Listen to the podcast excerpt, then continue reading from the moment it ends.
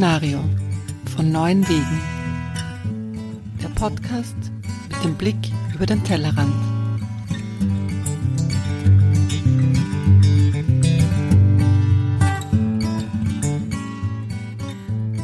Willkommen bei der mittlerweile achten Ausgabe von Szenario.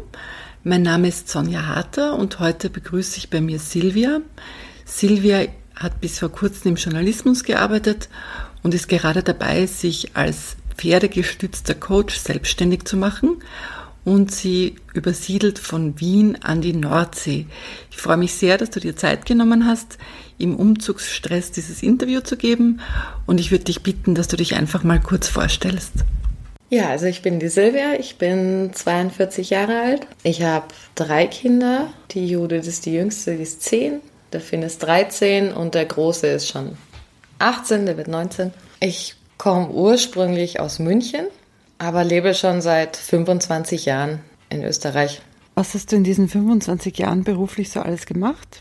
Ähm, nach Österreich gekommen bin ich mit meinen Eltern, weil mein Vater hier beruflich tätig war und habe hier maturiert, in, in Wien maturiert und bin in die journalistische Richtung gegangen, habe Volontariate gemacht, habe Radiojournalismus-Ausbildung gemacht, habe dann zeitweise studiert, aber alles nicht fertig.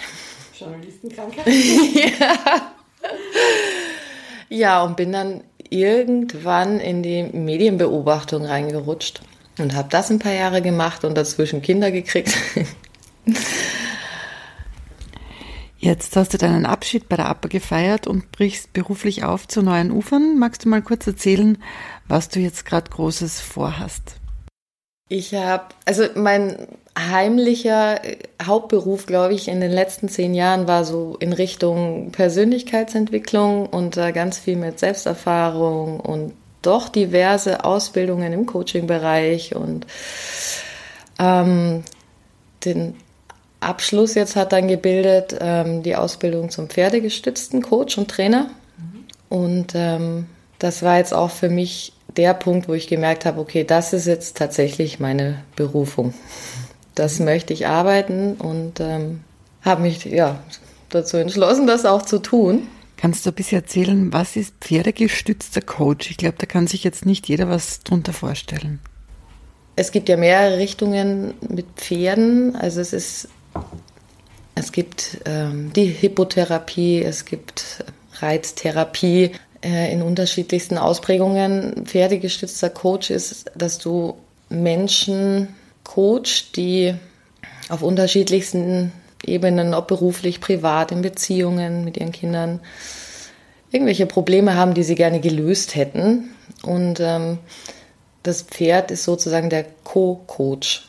Das heißt, es spiegelt das Verhalten des Menschen unmittelbar. Und das hilft den Menschen, ähm, schneller auf ihre eigenen Muster drauf zu kommen und, und so auch ihre, ihre Ressourcen zu finden und ihr Potenzial zu finden. Äh, muss man da Pferde mögen? Also ich meine jetzt nicht als Coach, sondern als Patient? Ähm, als Klient. Nein, man muss an sich keine Pferde mögen. Das ist gar nicht notwendig. Also man muss auch nicht reiten, man muss sich auch nicht, also man kann sich das so vorstellen, es gibt den Code, es ist eine, ein Dreiecks-Setting, das Pferd ist anwesend, der Klient ist anwesend, das, der, ja, das, der Coach ist anwesend. Das heißt, es findet jetzt nicht in irgendeinem Beratungszimmer statt, sondern wo? Äh, prinzipiell kann man es überall machen. Also es gibt da keine Einschränkung. Ich könnte es auf der Wiese machen, kann es in einer Reithalle natürlich machen. Gibt es an sich keine Einschränkung, je nachdem, wo man seine Pferde stehen hat. Wie bist du dazu gekommen? Hast du ja schon eine langjährige Liebe zu Pferden oder bist du im Laufe der Ausbildung drauf gestoßen? Äh, ich war früher vor 20 Jahren Reiterin und eigenes Pferd und habe das dann bleiben lassen, weil das für mich nicht mehr stimmig war, so richtig mit dem Reiten, also dieses klassische Reiten, also das Tier als Sportgerät. Habe das komplett bleiben lassen und es ist so eine Entwicklung im Laufe der Jahre wieder, wo ich wusste, ich möchte gern wieder den Kontakt zu den Pferden haben und habe dann durch Zufall einen, einen Western-Reitstall gefunden, wo der Respekt zu, zum Tier ein, ein viel, viel größerer ist und, und ähm, dieses Horsemanship, wo ich mit dem Pferd gemeinsam als Partner und nicht als Sportgerät, so kam ich wieder in die Pferdeecke rein. Und die Ausbildung, die ich wusste, dass es sowas gibt. Ich wusste, dass es das in Deutschland auch gibt Und das hat dann immer so ein bisschen gegärt in den letzten Jahren. Und dann habe ich sie hier in Österreich entdeckt, bei der Pferdebrücke, die das anbieten. Und das war absolut, absolut super. Und das heißt, du machst jetzt den nächsten Schritt. Äh, wie funktioniert das genau? Also braucht man da ein eigenes Pferd oder geht man auf ein fremdes Gestüt? Was sind da die Anforderungen? Theoretisch braucht man kein eigenes Pferd. Man kann das auch durchaus mit äh, fremden Pferden machen. In meinem Fall gibt es für mich ja nicht nur, dass ich beruflich hier meine Komfortzone mal niedergerissen habe. Ich mache das ja auch privat. Ziehe jetzt nach Norddeutschland, auf eine Nordseeinsel nach Föhr. Da wohnt mein Lebensgefährte. Und jetzt ähm, habe ich eben beschlossen, diesen Schritt zu wagen. Wir machen auch das, wir ziehen dorthin. Dort gibt es genug Platz für Pferde. Da ist das absolut machbar. Das ist dann noch im Aufbau sozusagen. Aber das heißt, du planst dort mit eigenen Pferden oder einem eigenen Pferd zu arbeiten? Ja, ich plane das auf jeden Fall mit, mit, mit eigenen Pferden zu arbeiten. Das ist das eine. Das andere ist, dass ähm, für mich, es ist ja immer so schön, wenn man irgendwo eine Tür zumacht und bereit ist für Neues, dass Türen einfach aufgehen und man plötzlich Möglichkeiten kriegt, wo man schon Gänsehaut kriegt, weil es so spooky ist, dass sie sich auftun. Von der Pferdebrücke, wo ich die Ausbildung hier gemacht habe, die Ausbilderin, die Mareike, äh, macht das für ein Institut in Krems. Und das IL-Institut hat dann beschlossen, ne, eigentlich ist das cool, sie möchten nach Deutschland expandieren. Und Mareike war so begeistert, dass sie gesagt hat, Silvia, hast du nicht Lust, die Ausbildung in Deutschland zu geben für pferdegestütztes Coaching und Training? Aber das heißt, du coachst die künftigen Coaches und machst eigentlich gar keine Therapien? Ich überspringe bzw. mach's parallel. Also ich werde es parallel machen. Das heißt, du hast durch die Pferdebrücke jetzt schon mal eine Basis, wo du sagst, darauf kannst du aufbauen? Ja, über die Pferdebrücke und eben IL und die Jetzt ist es ja als Wienerin schon schwer vorstellbar, nach äh, Norddeutschland zu gehen. Wie ist das als Münchnerin? Also diese Nordenaffinität, die hatte ich immer schon. Mhm. Ich weiß nicht, weil ich glaube 1999 war ich das erste Mal an der Nordsee, allerdings Ostfriesland. Und danach hat es mich auch nicht mehr loslassen. Also ich war unzählige Male in Hamburg. Vor 15 Jahren hatte ich fast die Möglichkeit gehabt, auch nach Hamburg zu gehen. Das hat sich dann im letzten Moment zerschlagen. Ähm, und seit 2011 war ich mit den Kindern immer auf Föhr, auf Urlaub. Und wir sind da alle so reingewachsen. Ja, das ist ja auch meine nächste Frage. Zwei deiner drei Kinder sind noch schulpflichtig. Das heißt, die musst du quasi mitnehmen. Äh, die haben jetzt ab Herbst quasi ein, ein ganz neues Leben. Wie bist du da mit den Kindern herangegangen an diesen großen Schritt? Ähm, herangegangen bin ich, ähm, indem ich mich 2017 entschlossen habe, ein Jahr auf Bildungskarenz zu gehen und mir da gedacht habe, für dieses Jahr probieren wir das schon mal aus, in den Norden zu gehen, allerdings nicht auf die Insel, sondern aufs Festland. Mhm. Also zwischen Flughafen Hamburg und der Insel. Das eine ganz langsame Annäherung und ähm, die Kinder waren so begeistert, dass die zwei in Wahrheit nicht mehr zurück wollten. Und der einzige Grund, warum wir eigentlich da wieder kamen, war ich, weil die Bildungskarenz aus war, weil mein großer Sohn hier lebt.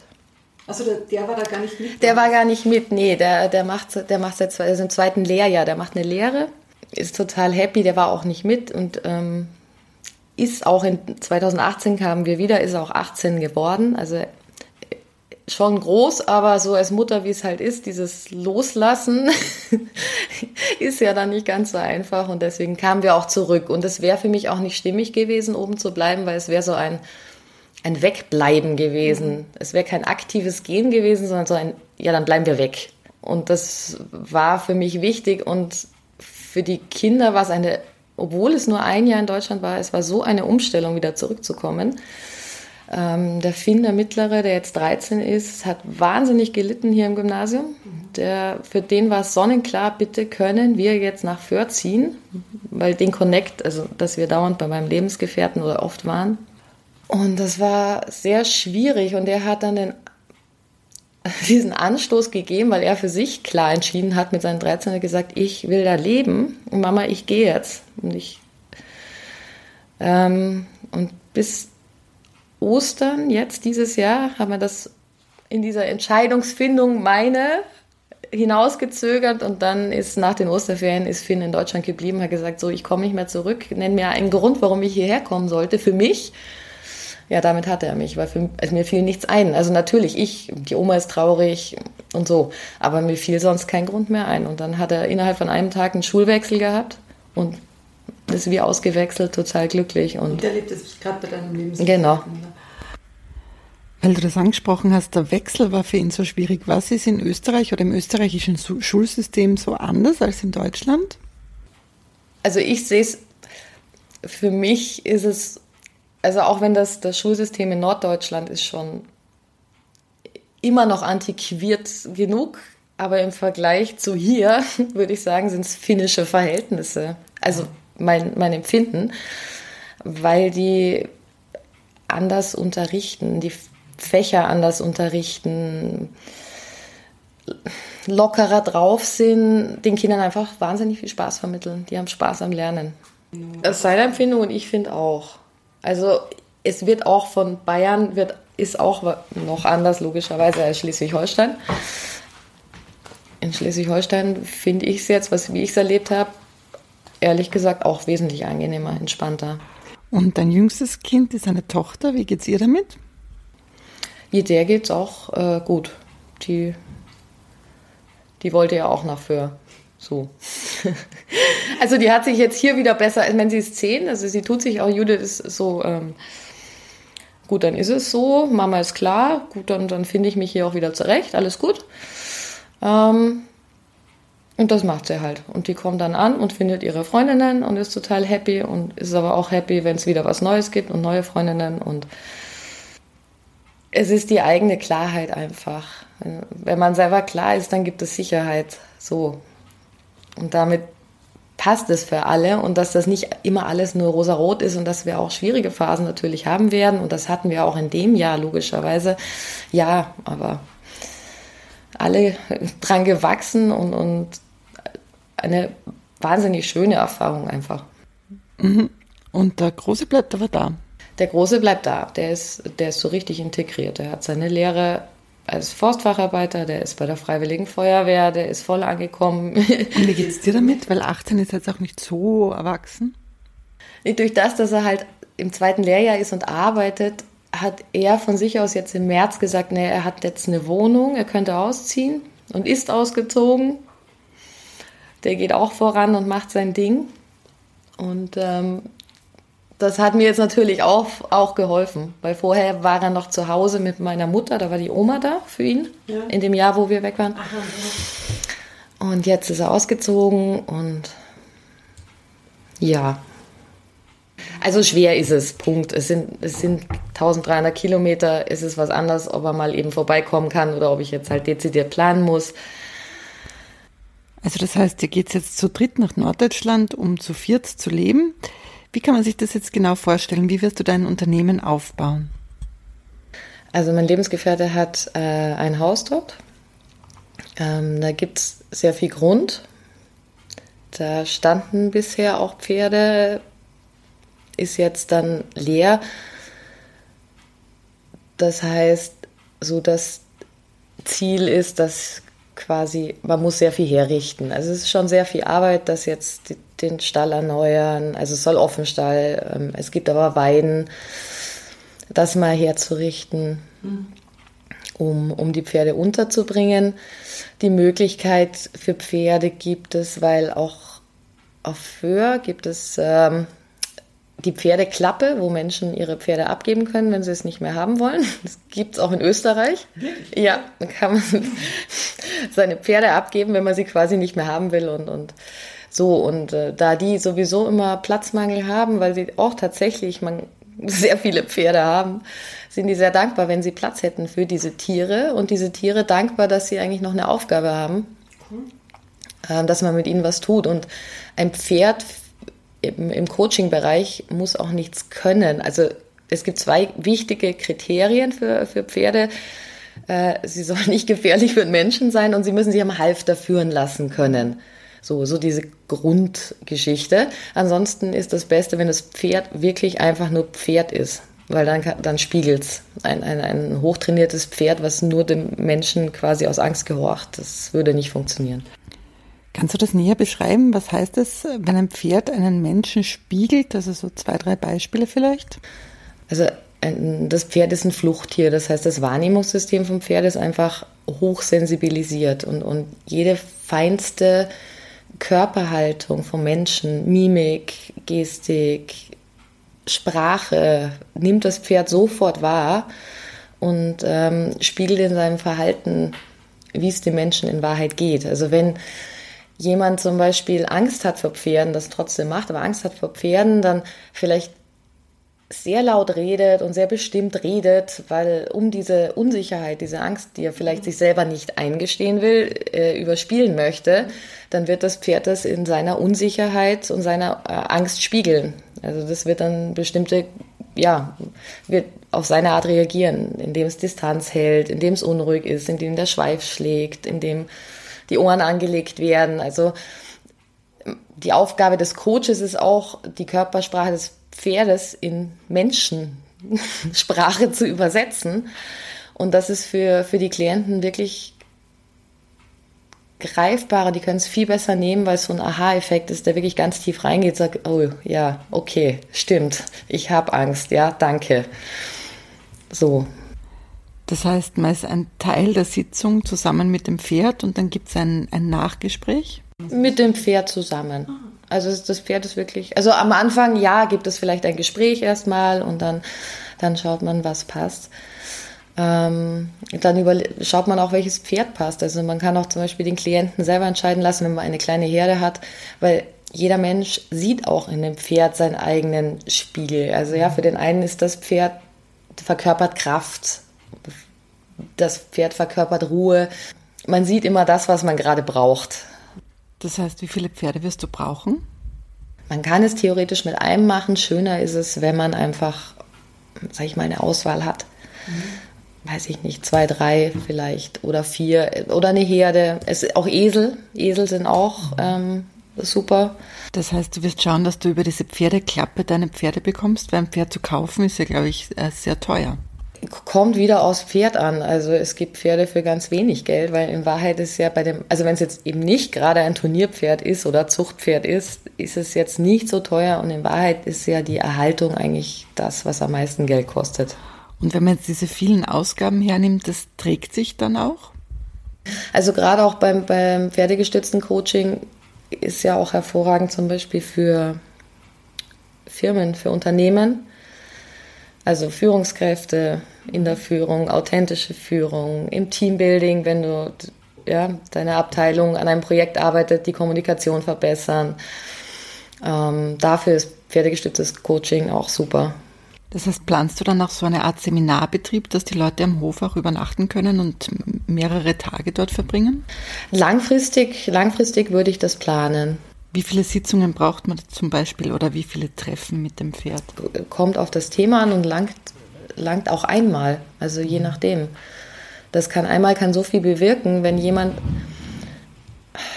wirklich ein, ein, in seinem Problem ganz tief drinnen hängt und, und so eine Trance hat auf dieses Problem, ähm, ihm Möglichkeiten aufzuzeigen, ganz kleine Schritte da selber rauszukommen dann kann der Aha-Effekt so riesig sein, dass das für den langt, der geht dann und ist total glücklich. Und dass er sagt, ah ja, genau, danke, das habe ich nicht gesehen.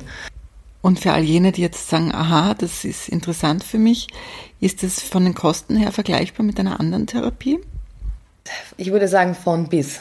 Also ich, wenn, wenn ich jetzt so im wirklichen Psychotherapiebereich mir das anschaue, habe ich auch von bis. Also es gibt welche, da zahle ich 80 Euro für eine Psychotherapie, manche 150 so. Ich denke, es wird sich, es ist im gleichen Bereich. Im Business-Kontext ist es natürlich klar, logischerweise, ja, in den Gruppen und Seminaren äh, kann ich mehr verlangen, aber grundsätzlich ist es, sage ich mal, absolut überschaubar.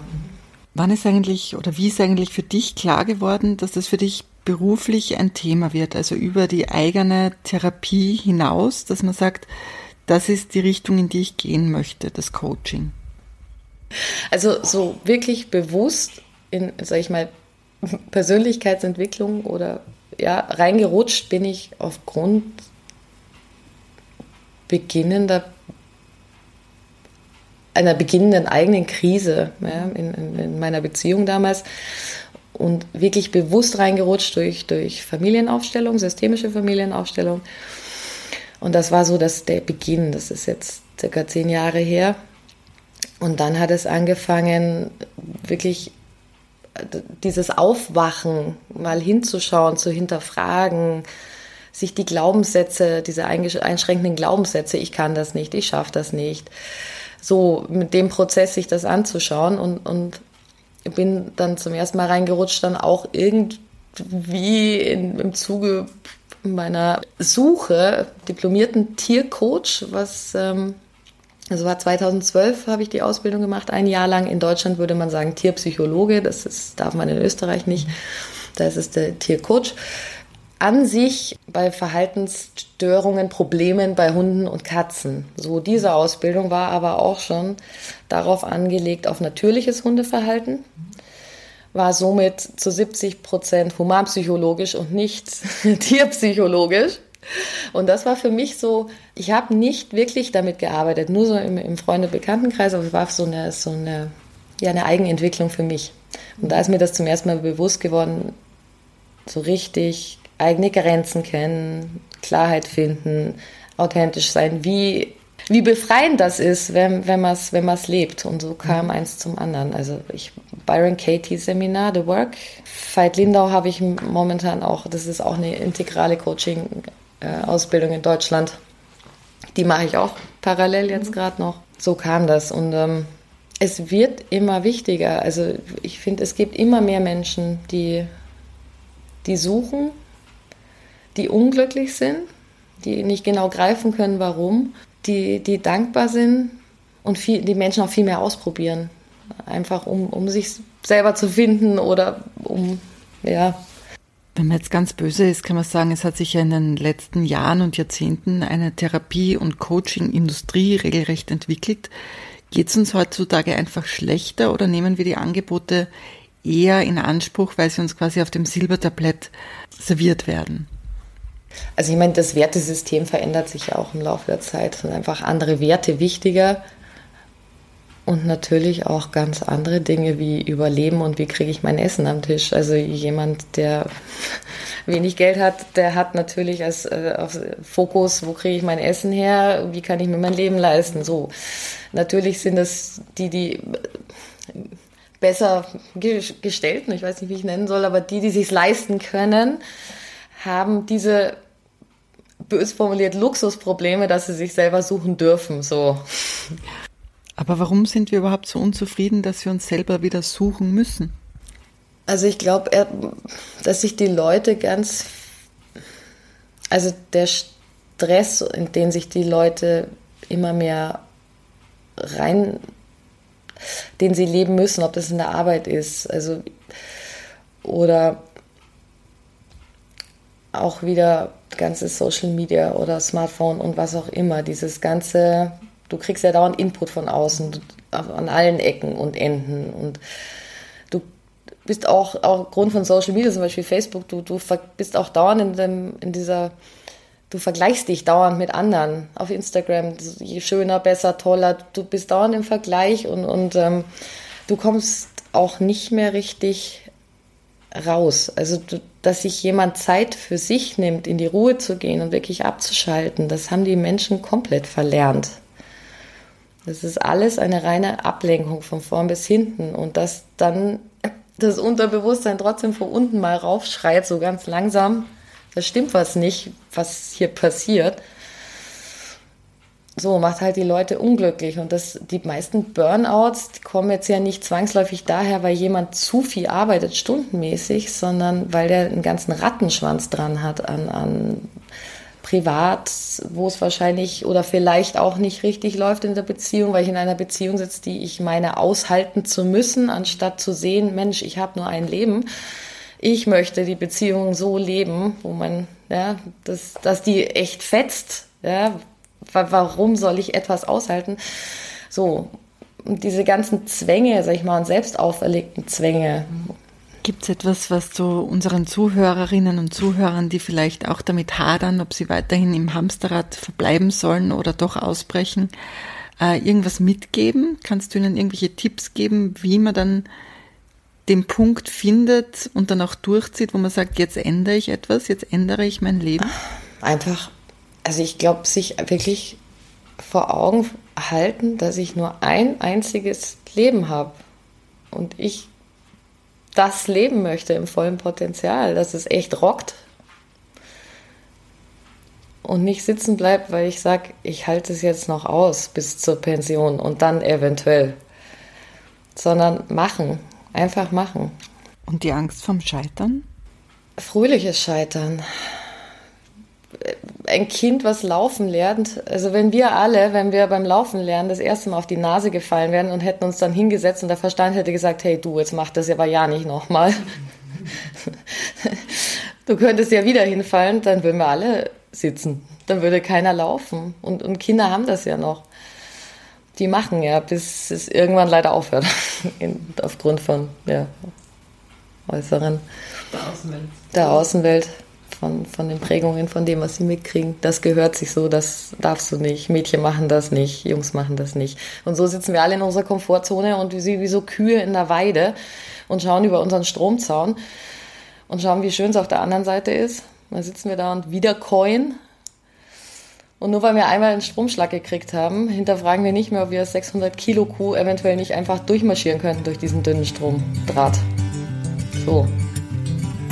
Ja, das ist ein sehr schönes Schlusswort. Es würde mich sehr freuen, wenn wir vielleicht in einem Jahr dann noch einmal miteinander reden können und du erzählst, wie hat es eigentlich funktioniert äh, und wie geht es dir dann zu diesem Zeitpunkt. Ja, da hat sich sicher einiges getan, ja. Ich bedanke mich recht herzlich, dass du da warst.